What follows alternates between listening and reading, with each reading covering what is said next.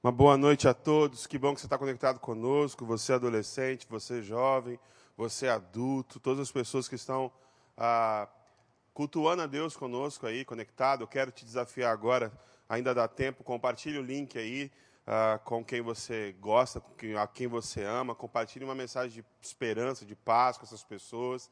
É, manda aí no teu WhatsApp, posta no Instagram que a mensagem está começando. Eu tenho certeza que você vai ser muito abençoado, que você vai abençoar a vida de outras pessoas. O Douglas ele fez uma introdução muito muito boa e muito pertinente em relação ao que nós vamos conversar hoje, em face de tudo que nós temos visto aí no mundo, essa onda de protestos é, em torno ah, da morte que aconteceu nos Estados Unidos do George Floyd. Ah, isso remete a outros acontecimentos, como o do Eric Garner, que também ah, morreu de uma forma muito parecida lá em Nova York. E a temática em torno do racismo tem sido levantada. E uma das coisas muito interessantes que nós temos visto, e ontem ah, o pastor Lucas, lá de Nova York, eh, ele é filho do pastor Francisco. O Lucas é um grande amigo e ele postou alguns vídeos de uma manifestação que ele participou, uma manifestação pacífica, como toda manifestação deve ser. E o que eu fiquei muito feliz de ver é que eram alguns negros naquela manifestação, mas na sua maioria pessoas de cor branca e latinos também. E o Senhor falou no meu coração isso, que essa luta não é uma luta de uh, um povo só. Essa luta é a luta do ser humano. Essa é uma luta de todos nós. É uma luta que todos nós precisamos nos envolver porque o ser humano precisa ser respeitado, o ser humano não pode ser violado. E quando nós olhamos para o outro e deixamos de lado as nossas diferenças, o que resta é que todos nós somos feitos à imagem e semelhança de Deus. Como diz o apóstolo Paulo em Gálatas 3:28, que em Cristo não há judeu, não há grego, não há escravo, nem há livre, não há homem, não há mulher. Em Cristo nós somos todos iguais, somos todos iguais diante de Deus e nós queremos falar sobre aquilo que nos une hoje. Que aquilo que nos une é o amor, como disse o Douglas, e aquilo que nos separa é o egoísmo. É quando nós pensamos só em nós mesmos, em nossas próprias necessidades, nos nossos próprios desejos, nossas próprias realizações, e deixamos de lado as necessidades do outro, aquilo que o outro está sofrendo, a dor do outro e nós não nos importamos com isso, e quando nós fazemos isso, nós provocamos uma ruptura. E o nome disso é ódio. Quando nós provocamos essa ruptura, onde nós não nos importamos com o outro, nós odiamos o outro. Odiar uma pessoa não é simplesmente agredir aquela pessoa. Odiar uma pessoa não é apenas ser violento com aquela pessoa. Odiar uma pessoa é não amar aquela pessoa. Porque não existe meio termo, ou você ama ou você odeia. Ou você é altruísta ou você é egoísta. Não existe um meio de caminho. E eu quero conversar com você, à luz da palavra de Deus, sobre o que é ser nesse tempo de desunião, nesse tempo de egoísmo tão grande que nós vivemos, viver de verdade comunidade, viver de verdade em amor. Eu quero convidar você a abrir o texto bíblico em João 6. A leitura vai ser projetada. Você pode acompanhar aí na sua tela de celular, na sua tela de computador. Uh, o, que de, o que diz aqui João no capítulo 6, nós vamos ler a partir do versículo 1. A palavra de Deus diz o seguinte: Algum tempo depois, Jesus partiu para outra margem do mar da Galileia, ou seja, do mar de Tiberíades. E grande multidão continuava a segui-lo, porque vira os sinais miraculosos que ele tinha realizado nos doentes. Então Jesus subiu ao monte e sentou-se com seus discípulos. Estava próxima a festa judaica da Páscoa. Levantando os olhos e vendo uma grande multidão que se aproximava, Jesus disse a Filipe: Onde compraremos pão para esse povo comer?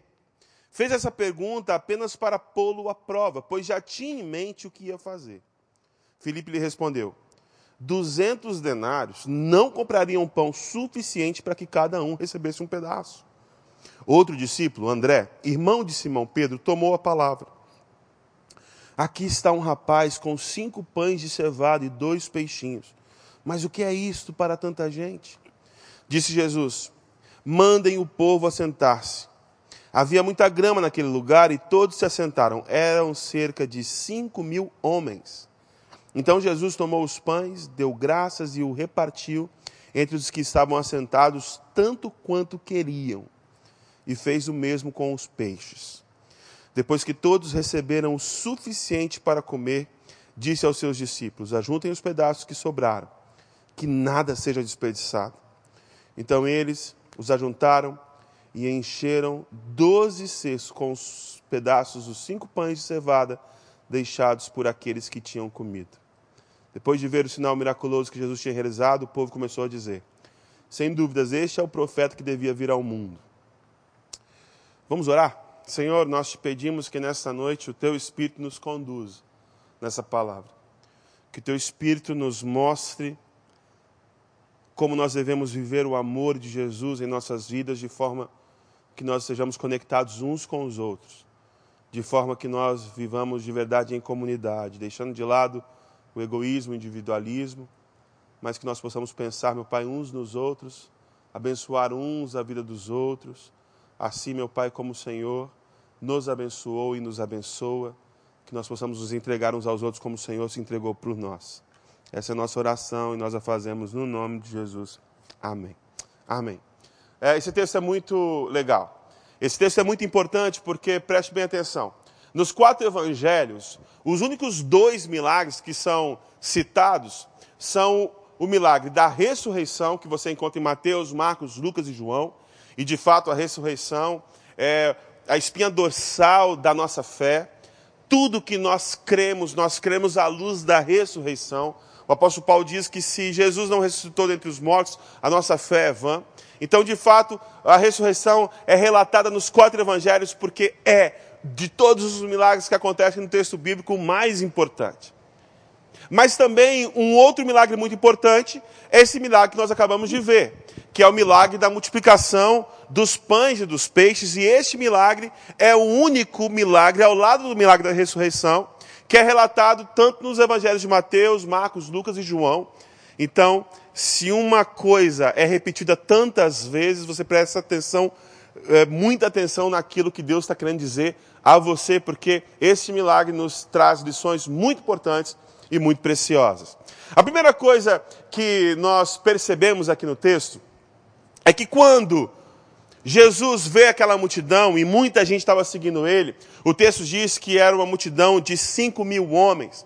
E naquele tempo, na tradição judaica, mulheres e crianças não eram contadas. Então, a gente tinha no mínimo 5 mil pessoas, mas a gente devia ter aí tranquilamente umas 15 mil pessoas. Era uma multidão muito grande de pessoas. E Jesus estava com eles já há algum tempo, e aquelas pessoas começam a sentir fome. Então Jesus, atento às necessidades, não apenas ah, espirituais das pessoas, mas atento às necessidades físicas das, das pessoas, aquelas pessoas estavam sentindo fome, estavam com uma necessidade latente naquele momento. Ele procura atender e satisfazer também essa necessidade material. Agora presta atenção. O texto diz que era perto do mar ah, de Tiberíades. E Jesus chama alguém que era daquela região para fazer uma pergunta para aquela pessoa. Ele chama Felipe. Felipe era natural daquele lugar, então ele conhecia aquele lugar, ele conhecia onde ficavam as lojas, ele conhecia aquela a geografia daquele espaço. E Jesus pergunta para Felipe o seguinte: Felipe, ah, onde é que a gente pode comprar comida para todo esse pessoal? E o texto é muito interessante que ele diz que Jesus fez essa pergunta para Filipe para pô-lo à prova, para colocar ele à prova. Porque Jesus já sabia aquilo que ele iria fazer. Então, que prova é essa que Jesus faz com Filipe? Que prova é essa que Jesus está colocando Filipe? Jesus está colocando para Filipe uma oportunidade para ser o canal de bênção, o canal do milagre que Jesus iria fazer. Porque Jesus sempre nos dá oportunidade de sermos nós o canal de bênção e o canal do milagre que Ele irá fazer no mundo. Porque preste bem atenção, os propósitos de Deus e a vontade de Deus sempre vai se cumprir. A questão é como que vai se cumprir. Jesus já sabia do milagre que ele iria fazer. Jesus já sabia, ele, quando, quando ele viu aquela multidão faminta, Jesus já tinha estabelecido que ele saciaria a fome daquele pessoal. A única questão é, por onde viria esse milagre? E quando Jesus pergunta para Filipe, Jesus está dando para Filipe a oportunidade, Filipe, é a sua vez, cara. É a sua vez. Se a sua fé for grande o suficiente, esse milagre vai acontecer através da sua vida. Jesus deu para Filipe a oportunidade de ser o canal de bênção, de ser o canal daquele milagre. Mas uma coisa se colocou entre Filipe e a possibilidade dele ser esse canal de bênção. E o que se colocou entre Filipe e a possibilidade dele ser o canal de bênção foi a incredulidade. Filipe duvidou que saciar a fome daquela multidão fosse possível. Quando Jesus pergunta para Filipe, Filipe, qual que é aí a loja mais próxima que a gente pode comprar pão, para comprar comida para saciar esse pessoal? Filipe responde o seguinte para Jesus: Olha, nem 200 denários, 200 denários era é, o dinheiro que um trabalhador ganhava praticamente durante um ano inteiro de trabalho. Ele, ele, ele, ele dá um exagero, ele, ele utiliza aqui uma, uma quantidade de dinheiro bem grande e fala assim: nem tanto dinheiro assim poderia comprar dinheiro para poderia comprar pão, comida para essa multidão. O que Felipe está dizendo para Jesus é o seguinte: Jesus, não tem condições de isso acontecer. É impossível que isso aconteça. E muitas vezes nós somos assim. Muitas vezes nós somos incrédulos. Muitas vezes Deus nos dá oportunidade para ser canal de bênção na vida de alguém, na vida de um povo. E nós não somos isso porque nós duvidamos que aquilo possa acontecer. Porque às vezes nós nos julgamos muito limitados. Porque nós olhamos para nós e olhamos para a necessidade e nós constatamos que nós somos pequenos demais diante de algo gigantesco que está acontecendo. E muitas vezes por causa dessa incredulidade, nós não deixamos o agir maravilhoso de Deus através de nós. Filipe duvidou. Filipe foi incrédulo. Eu imagino se Martin Luther King tivesse olhado para si mesmo e pensado: não, não tem condições. Eu sou só um pastor. Eu sou só um pastor. Como é que eu posso, no meu país tão desigual e tão racista, promover algum tipo de mudança. Eu sou só um pastor. Mas Martin Luther King, inspirado por Deus, direcionado pelo Espírito Santo, não olha para aquilo que ele poderia fazer, mas olha para o que Deus poderia fazer. E mesmo sendo alguém frágil, limitado, cheio de problemas, ele se tornou um instrumento de libertação para milhões e milhões de pessoas nos Estados Unidos. Depois de Martin Luther King, as leis mudaram. E pela graça de Deus, estamos muito longe ainda de atingir realmente justiça e igualdade, mas aquele homem, naquele ponto da história, foi alguém que fez o que era impossível ser feito, porque ele simplesmente se colocou na disposição de Deus. Ele não duvidou. Ele não duvidou. Meu querido, preste bem atenção. Não se deixe acanhar pelas limitações que você tem. Não se deixe acanhar, acanhar pelo tamanho da luta que você está enfrentando. Porque o que Deus quer fazer, Ele vai fazer. A questão é: você vai deixar que seja você o instrumento de Deus para que isso aconteça? Ou você vai duvidar? Ou você vai duvidar? Nós dizemos muitas vezes que nós temos fé, que nós acreditamos, mas na verdade as coisas não são bem assim. E se você olhar para o texto bíblico, isso é bem normal. Lá em Atos diz que quando Pedro foi preso, a igreja estava orando por ele. A igreja estava reunida numa casa, orando pela libertação de Pedro. Sabe o que, que acontece? Deus ouve o clamor da igreja que está reunido naquela casa e Deus liberta Pedro de uma forma miraculosa. O que que Pedro faz? Pedro sai da cadeia, vai até aquele local onde a igreja está reunida, bate a porta, e quando as pessoas veem que é Pedro, o pessoal completamente assustado. E o pessoal diz assim: não, mas não é possível que isso esteja acontecendo. Ou seja, eles estavam orando, pedindo a Deus uma coisa, e quando Deus concede aquilo, eles duvidam. E nós muitas vezes somos assim. Nós pedimos a Deus alguma coisa, mas nós, na verdade, duvidamos que Deus possa realmente fazer aquilo, ou que Ele de fato está nos ouvindo. Preste bem atenção: Deus é um Deus que ouve orações, Deus é o mesmo Deus de ontem, é o Deus de hoje, é o Deus de sempre, é o Deus que pode todas as coisas, é o Deus que cura enfermos, é o Deus que faz milagres, é o Deus que levanta mortos, é o Deus que fez tudo isso que você vê ao seu redor existir pela simples palavra. O nosso Deus é o Deus todo-poderoso. Não existe nada impossível para Ele. E quando Ele quer que algo aconteça, aquilo irá acontecer. A única pergunta é: você está disposto a ser o canal de bênção? O canal de milagre de Deus na vida das pessoas. Não importa o tamanho da causa. Não importa quão difícil seja. Não importa o quão impossível seja. O nosso Deus é o Deus impossível. Filipe falou assim: Jesus, não tem como. Não tem como. Não tem como. Nem todo o dinheiro do mundo conseguiria comprar pão para essa multidão. Aí então vem um outro discípulo, André. André é um cara muito interessante. André, ele não é um dos discípulos com mais destaque.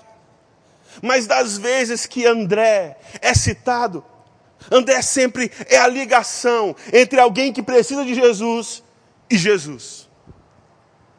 André traz para Jesus um menino.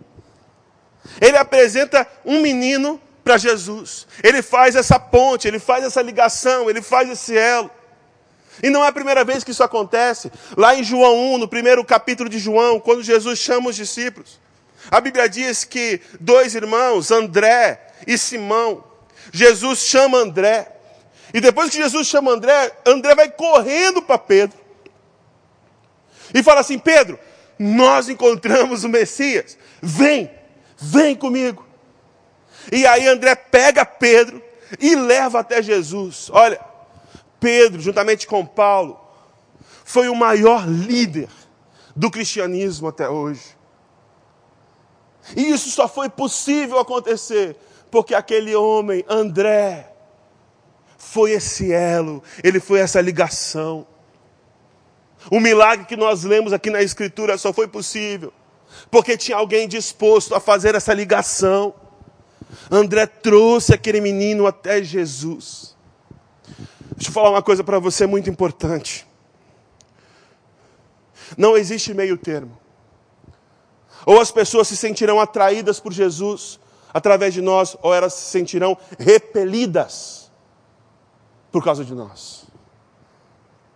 Eu ontem estava conversando com um amigo meu britânico. Ah, eu fiz o casamento dele, ele casou com uma menina que era membro da nossa igreja, a Anne. Ah, o Mark casou com ela, eu fiz o casamento dos dois. E o Mark, quando conheceu a Anne, ele ainda não era cristão. E ele entregou a vida para Jesus. E eu tenho acompanhado ele nessa caminhada e tenho feito com ele um discipulado. E ontem ele estava me contando, a gente conversou sobre tudo isso que está acontecendo. E ele me confidenciou o seguinte: olha, um dos motivos é, pelo qual eu não era cristão é porque eu, eu sempre ouvi dizer que a igreja, na sua história, cometeu atrocidades muito grandes. Ele usou essa expressão: a igreja tinha as mãos sujas de sangue. E infelizmente é verdade que muitos, muitas pessoas que se diziam cristãos se utilizaram da violência e mataram. As cruzadas é grande exemplo disso. De gente que em nome da fé matou.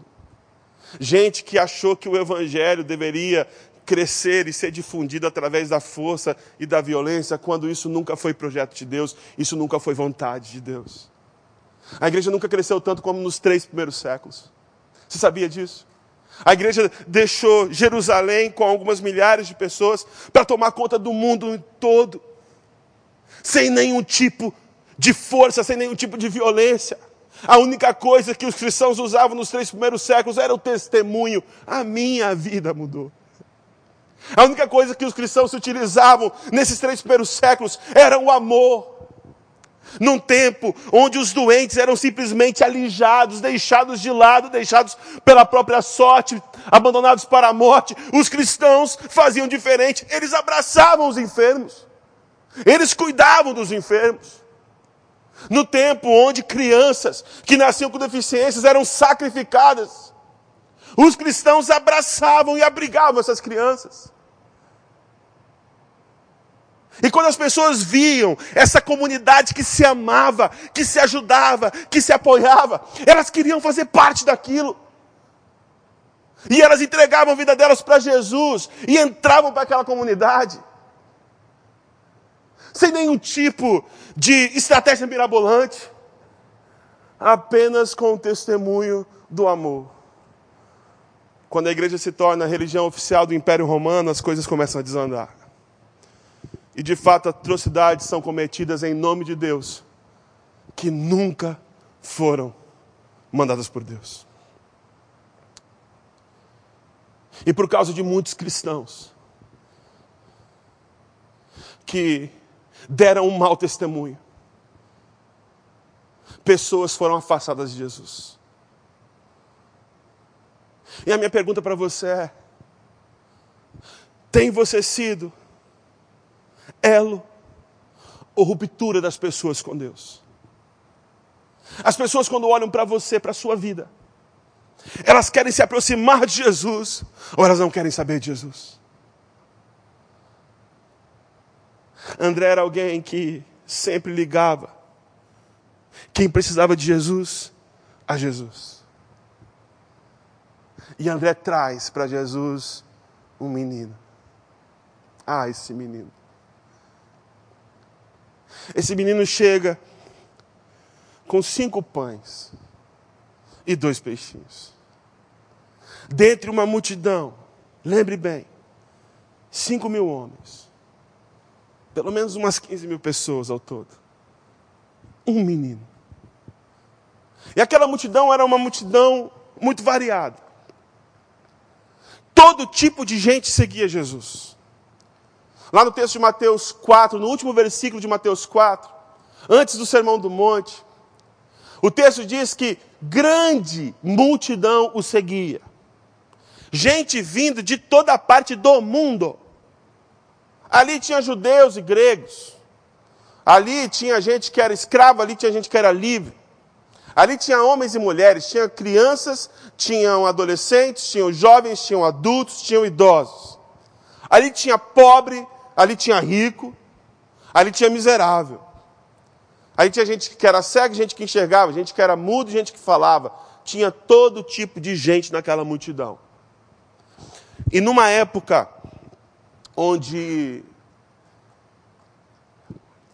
os deslocamentos eram muito mais difíceis do que são hoje em dia, porque todo deslocamento era feito ou a pé, ou talvez num cavalo, ou num jumentinho. Um trajeto de 60 quilômetros, por exemplo, poderia durar dias, porque a pessoa ia andando. Nesse contexto, muitas pessoas dessa multidão eram abastadas, gente que era rico, gente que tinha o suficiente, gente que tinha o que comer. Gente que tinha se preparado para aquela viagem tinha levado provisão suficiente para aquela viagem. Gente abastada. Gente que tinha muito. Naquela multidão tinha muita gente que estava indo para a festa da Páscoa e que vinha de muito longe, que estava fazendo viagens de às vezes meses. Então era, eram pessoas que tinham provisão, que tinham comida, que tinham comida, inclusive, que sobrava. Mas naquela multidão também tinham os pobres. Aquele menino era um menino pobre. Aquele menino era um menino que não tinha muito, ele tinha bem pouco. O texto faz questão de dizer que eram cinco pães de cevada. Os pães de cevada eram pães mais baratos. Eram pães que pobres comiam. Não era o pão top. Não era o pão mais sofisticado, era o pão simples. Eram cinco pães de cevada e dois peixinhos. Porque naquele, naquela multidão tinha muita gente que era pobre. Naquela multidão tinha muita gente que era miserável. Gente que, diferente daquele menino, nem pão de cevada tinha. E eu imagino que na hora da refeição, na hora que a fome bateu, ficou um certo desconforto ali. Porque tem aqui uma família, um grupo que tem muito, mas do lado dele tem uma família que não tem nada. Porque infelizmente, e como Douglas falou logo no início, logo na abertura, nós temos essa tendência e o pecado nos leva a isso, a pensar em nós mesmos, a sermos egoístas, a não dividirmos aquilo que Deus nos dá, a pensarmos apenas em nossas necessidades. Uma coisa interessante aconteceu durante essa semana, quando a gente está falando de racismo, racismo, racismo. E é impressionante que algumas pessoas insistem em dizer que não, isso não é um problema real no país que a gente vive geralmente são pessoas que não sofreram com racismo. As pessoas que dizem que não existe racismo no Brasil são pessoas que não sofreram com racismo. É gente que não consegue pensar com o outro. É gente que não consegue enxergar a luta do outro. Eu lembro, e eu Contei isso para a Gabi essa semana, com muita vergonha. Que quando eu tinha oito anos de idade, eu ouvi uma piada muito ruim, muito feia. E eu achei aquela piada engraçada. E eu decidi contar para o meu professor de violão que era negro, aquela piada. Mas eu não tinha me tocado que ele era negro, que aquela piada era uma piada muito racista e muito ruim. E eu contei para ele aquela piada. E ele virou para mim e falou assim: Ah, tá. E ele não riu. Quando ele não riu, eu percebi que eu tinha feito besteira. Eu fiquei com muita vergonha. A ficha caiu, eu não tinha percebido. Sabe por que eu não tinha percebido? Porque eu vivia num contexto e eu vivia num ambiente, e não eram meus pais que faziam isso, meus pais nunca fizeram isso, mas de amigos mesmo onde isso era uma prática normal. Para mim não me feria, não me fazia diferença nenhuma, mas feriu uma pessoa que eu amava muito. Meu querido, como eu disse no começo, lutar por justiça e por igualdade não é a luta de um povo, é a luta de todo o povo. É a nossa luta como seres humanos. Não é porque você não é vítima dessa violência que você vai se calar diante dessa violência. Porque quando nós vivemos em comunidade, nós nos importamos com a dor do outro. A dor do outro é a nossa dor. Precisa machucar a gente. Precisa ser sentido na nossa pele. O nome disso é compaixão. É sentir a dor do outro. E ali naquela multidão, cada um vivia para si mesmo. Era uma multidão. Onde cada um se preocupava com as suas próprias necessidades. Eu imagino um constrangimento geral ali. Gente passando fome. Do lado que tinha gente com comida sobrando. Aí vem esse garoto. Esse garoto é fenomenal. Vem esse menino com cinco pães de cevada e dois peixinhos. Era a comidinha que ele tinha. E sabe o que eu acho lindo? É que quando Jesus encontra aquele menino e aquele menino dá para Jesus aquele, aquela comidinha que ele tinha, ele não fala assim para Jesus: Jesus, olha só, eu vou separar aqui para mim um pãozinho e um peixinho, e eu vou te dar os quatro pães. Aquele menino não pensou nele. Ele não dividiu com Jesus o que ele tinha. Aquele menino entregou para Jesus tudo que ele tinha. Toda a comida que ele tinha, ele entregou. Aquele menino teve uma fé extraordinária. Ele sabia que aqueles cinco pães aqueles dois peixinhos não eram muita coisa, mas ele com certeza pensou: eu vi, eu vi esse homem de Deus fazer coisas extraordinárias. Eu não sei o que ele pode fazer com os meus cinco pães e com os meus dois peixinhos. Estão aqui, Senhor, nas tuas mãos. Às vezes você pode achar que o que você tem nas suas mãos é muito pouco. E por que é muito pouco? Às vezes você não quer entregar nada, ou quer entregar apenas em parte. Mas eu quero dizer o seguinte: o pouco nas mãos de Jesus se torna muito e alimenta multidões. Aquele garoto não reteve nada, ele entregou tudo o que ele tinha, toda a sua comida, ele entrega nas mãos de Jesus. Lembra que eu falei desde o início? Jesus já sabia o que ele ia fazer. Jesus já tinha estabelecido o propósito, eu vou alimentar essa multidão. A única pergunta é: por onde que seria esse milagre? A única coisa que Jesus esperava era alguém. Alguém. E aquele menino falou assim: sou eu. Eu não tenho muito. São cinco pães e são pães de cevada. São dois peixinhos, mas tudo o que eu tenho, tudo que eu tenho, eu entrego nas tuas mãos, Jesus. O que Jesus faz? Abençoa e reparte. E algo maravilhoso acontece. Aqui no texto de João não diz isso. Mas nos textos de Mateus e de Marcos, os autores fazem questão de mencionar que antes de distribuir a comida, Jesus separou as pessoas em grupos de 50 e de 100. E isso é muito importante. Porque Jesus estava prestes a fazer um grande milagre. Mas ele queria que as pessoas vivenciassem e experimentassem esse grande milagre, não de forma individual, mas na coletividade, em comunidade. Jesus divide em grupos de 50 e de 100. E quando a comida é distribuída, o pobre está sentado ao lado do rico. A mulher está sentada ao lado do homem. O escravo está sentado ao lado do livre.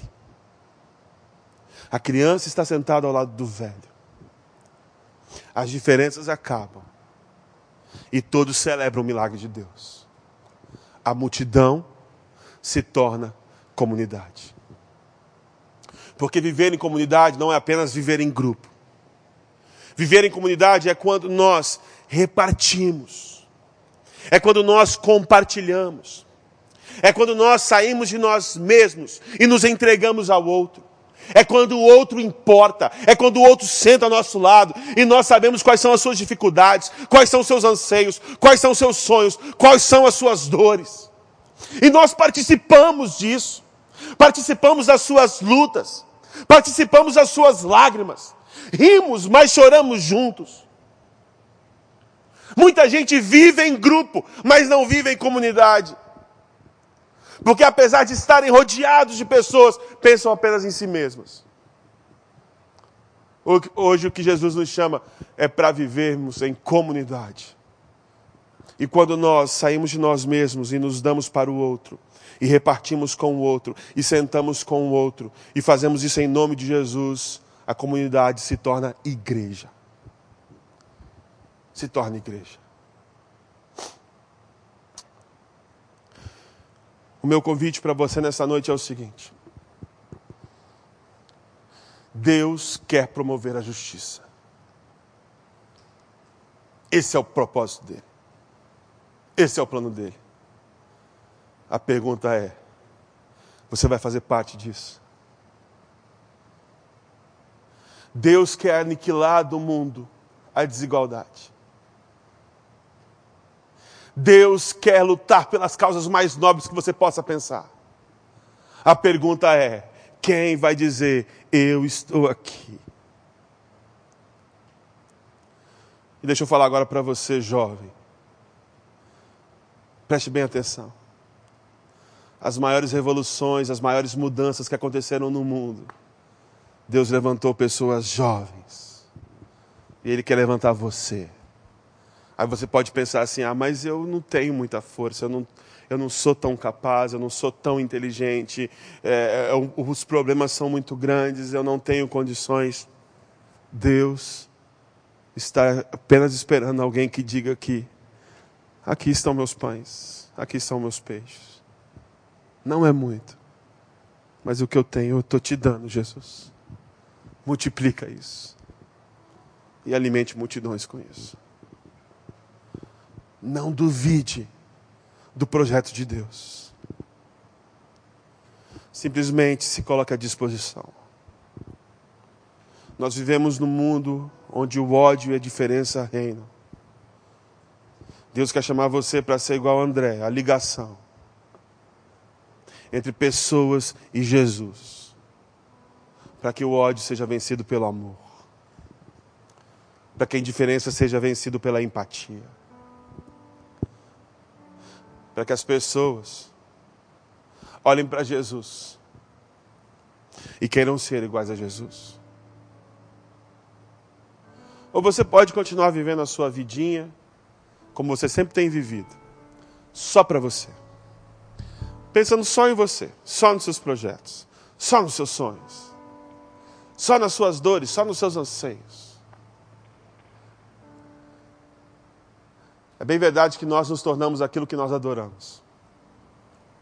E muita gente acredita que Deus é um Deus retentor. Um Deus que tem bênção em suas mãos, mas ele não quer abençoar. É Deus que está retendo de nós algumas coisas. E lá no jardim, Adão e Eva acreditaram que Deus era assim. Apesar de Deus ter dito: olha só, de tudo vocês podem tomar. A serpente convenceu eles de que, olha, Deus está retendo de vocês. Deus está retendo de vocês. Deus é um Deus retentor. Aí sabe o que Adão e Eva fazem? Eles pegam para si daquele fruto. Pessoas que creem num Deus que retém, são pessoas que retêm. Pessoas que pegam para si, que vivem para si. Só que o Deus revelado nas Escrituras é um Deus que dá. É um Deus que abençoa. É um Deus que dá de si em Jesus. É um Deus que se deu por inteiro na cruz do Calvário. É esse Deus que nós adoramos. E é esse Deus que nós nos devemos parecer com. Que assim como Jesus, que não reteve nada, mas entregou tudo, inclusive a sua própria vida. Assim como aquele garoto que não reteve nada, mas entregou tudo que ele tinha. Que nesta noite você decida a não reter nada, mas entregar tudo aos pés de Jesus. E deixa com Ele e você vai ver que os cinco pães de cevada, os dois peixinhos que você tem nas suas mãos, pode mudar a história de milhares e milhares e milhares de pessoas. Eu quero fazer um momento de oração aqui. Eu quero que você se junte a mim nesse clamor. Nesse clamor por justiça, nesse clamor por igualdade nós, os discípulos de Jesus, nós precisamos estar à frente dessas bandeiras.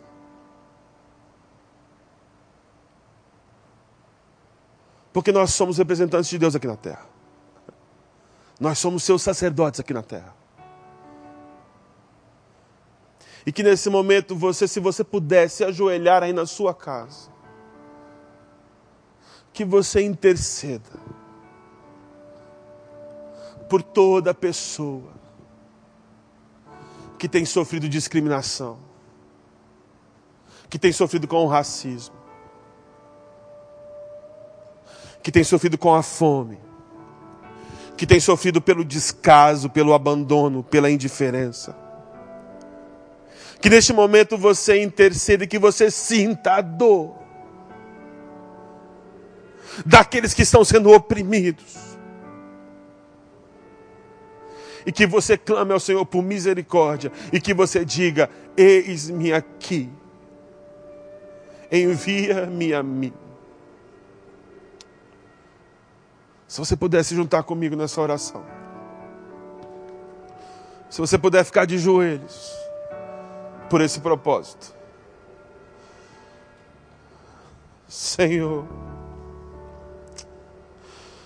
nos perdoe, Senhor, porque Tantas e tantas vezes nós temos sido, meu Pai, egoístas, pensado apenas em nós mesmos, nas nossas próprias necessidades, enquanto muitos perecem ao nosso redor, enquanto muitos sofrem ao nosso redor. Nós te pedimos perdão, Senhor, e nós clamamos misericórdia. Que o Senhor tenha misericórdia daqueles que estão sendo oprimidos, injustiçados, dos menos favorecidos, daqueles que têm sido massacrados. Que no nome de Jesus, a nossa voz se erga nesse mundo, no mundo que tem gritado ódio, que nós venhamos a cantar a paz. No mundo que tem gritado a violência, que nós possamos viver o amor e que nós sejamos transformados. E que é exemplo daquela multidão que se transformou em comunidade, a se sentarem juntos, a compartilharem juntos, a dividirem juntos aquilo que lhes foi dado que nós também venhamos a olhar para o lado, a nos assentar com os nossos irmãos, a olhar para as necessidades dos nossos irmãos e repartir e dividir com eles, não aquilo que nós temos, mas aquilo que o Senhor nos deu.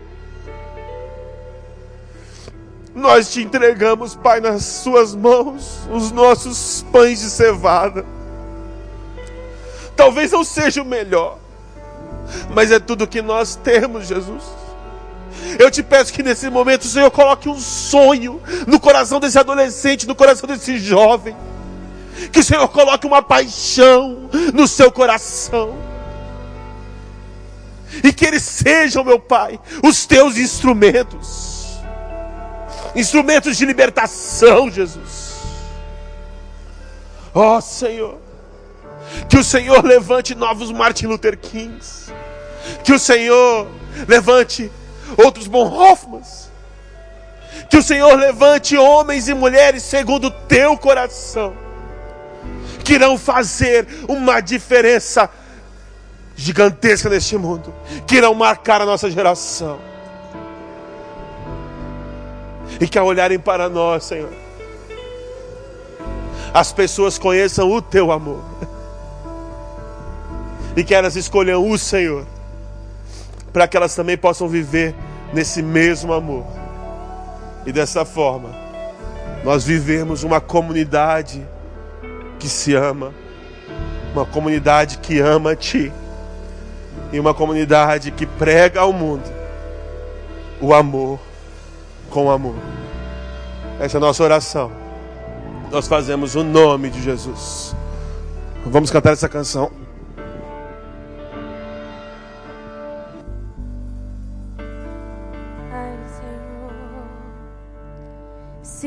olhares, Senhor, para dentro de mim, nada encontrarás de bom. Mas um